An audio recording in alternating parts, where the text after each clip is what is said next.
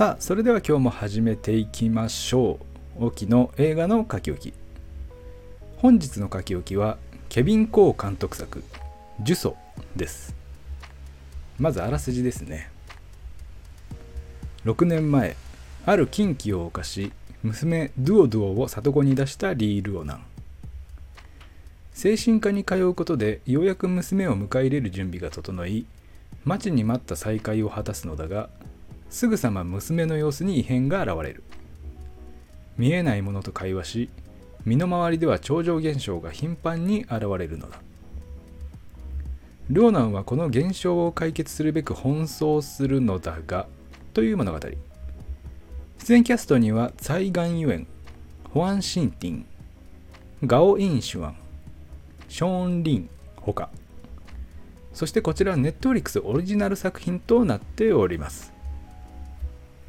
いやもう率直に言いますとものすごく怖かったです。ちょっともう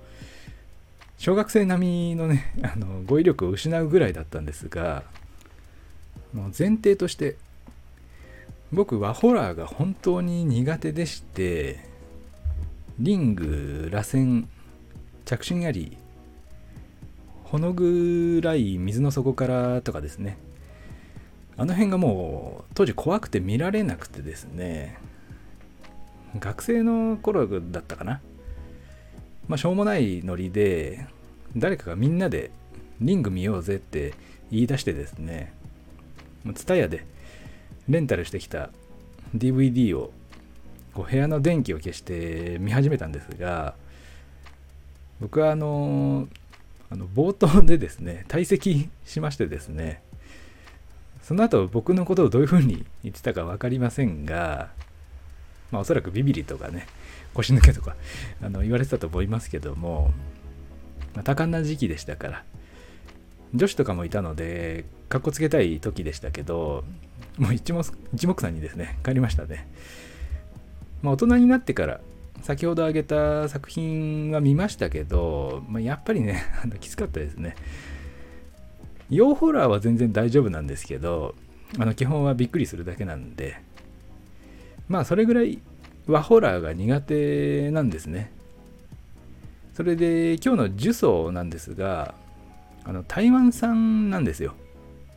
台湾ホラーってどうなのっていうところで。まランキング1位だけどまあ、言うても台湾でしょ。そんなに怖くないでしょって感じで見始めたんですがあのもう本当にごめんなさいですね途中で何度も離脱しようかと思いましたがもう怖いからあのモニターから離れて見たりとかしましたけどなんかそれも逆に怖くなったりしてもう何しても怖かったんであの普通に見ましたけど怖いけど面白いんですねだから最後まで見れたと思うんですよ。僕みたいな人間を最後まで見させるって本当にすごいことだなと思って今日はその辺をお話しできたらいいかなと。あの見た日の夜なんかですねあの電気消して目をつぶったらいいやられると思って明るくして寝たんですけどもう全然眠れなくてこのキャストのために記憶たどるのもちょっともう怖いんですが、よろしければお付き合いください。ちょっと怖さもね、あの紛れるような気もします。よろしくお願いしますね。はい。ではまずですね、個人的に洋ホラーは大丈夫で、和ホラーは苦手ということを先ほどお話ししましたが、この呪詛は和ホラー黄金期ですね。リングや螺旋をかなり意識した作品になってまして現在の和ホラーがどういう階段の上り方をしてるかそこまで把握してないんですが特にリングですね。あれで日本のホラーやべえぞって。海外の映画界は震撼したはずなんですがまあ今となっては貞子さんもすっかりマスコット的な立派な YouTuber として活躍されてますけどもこの2022年ですね。完全にお株を奪われたんじゃないですかね。ワホラー業界の方はちょっと危機感持った方がいいかもしれませんね。というのも黄金期はホラーを正当に混じりっけなく進化させたものに仕上がってるんですよ。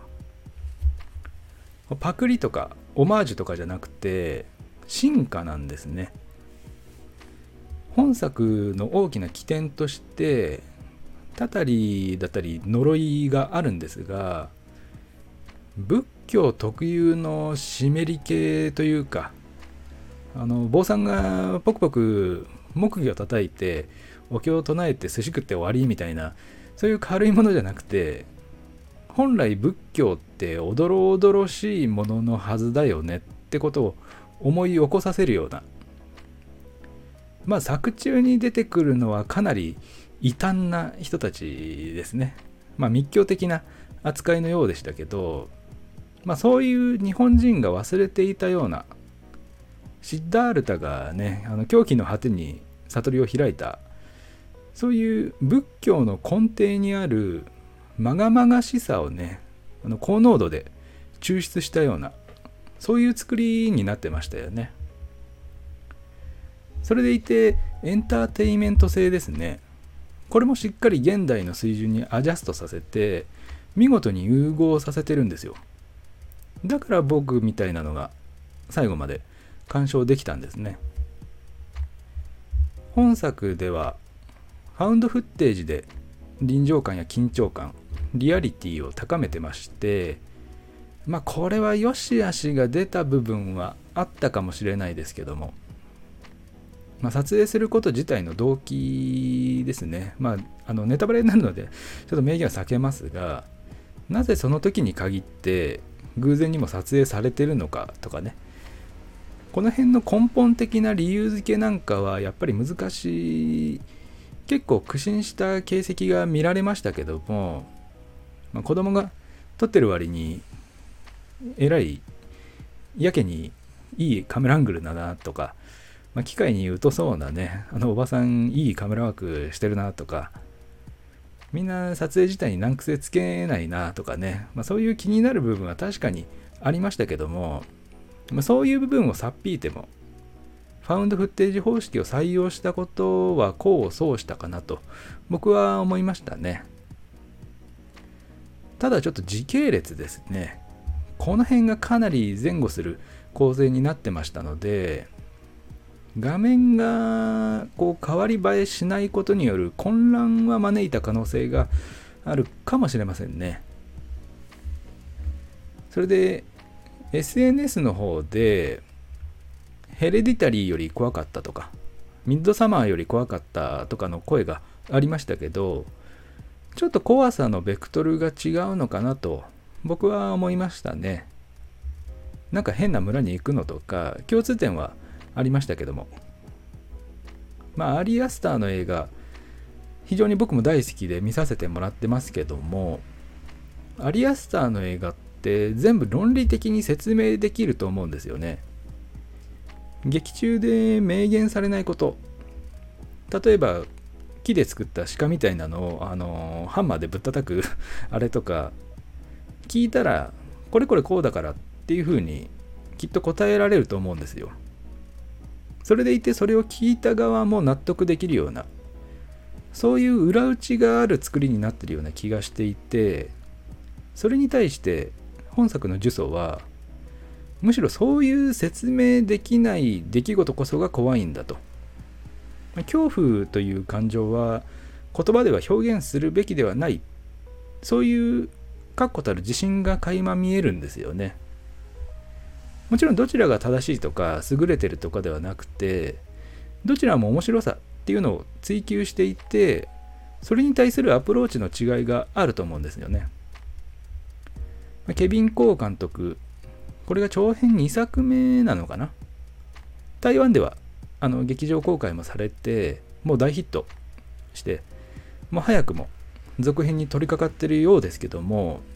まあ、間違いなく天才というか、まあ、新たな才能が商業的にもね認められたので今後の活躍に本当に期待したいですよね。あの僕は続編はもう絶対見ないですけどね。それでナイトメアリーの回だったかな。その時に占いとかスピリチュアル的なものを信じないという話をさせていただきましたけどもこういう心霊的なものもですねあの端的に言いますと科学的に証明できないものっていうのを個人的に全く信じてないんですけどそれでもやっぱねあの怖いものはね怖いんですね。お化け屋敷とかもう絶対無理ですね。